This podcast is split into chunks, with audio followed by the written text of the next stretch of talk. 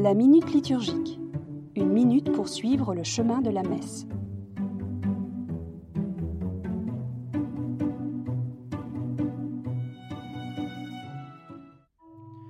Lecture.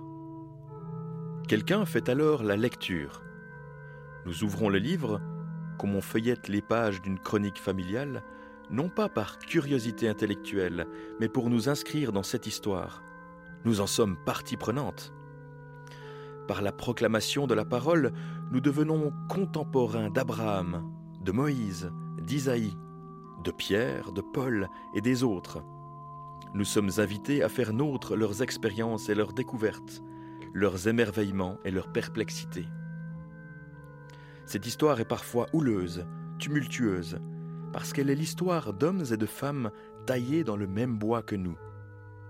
Elle est sainte pourtant, cette histoire, parce qu'elle nous parle d'alliance, celle que Dieu veut conclure avec l'humanité tout entière et avec chacun de nous. Et l'Eucharistie est le lieu où, comme pour le peuple au Sinaï, Dieu donne sa parole et s'engage dans l'amour.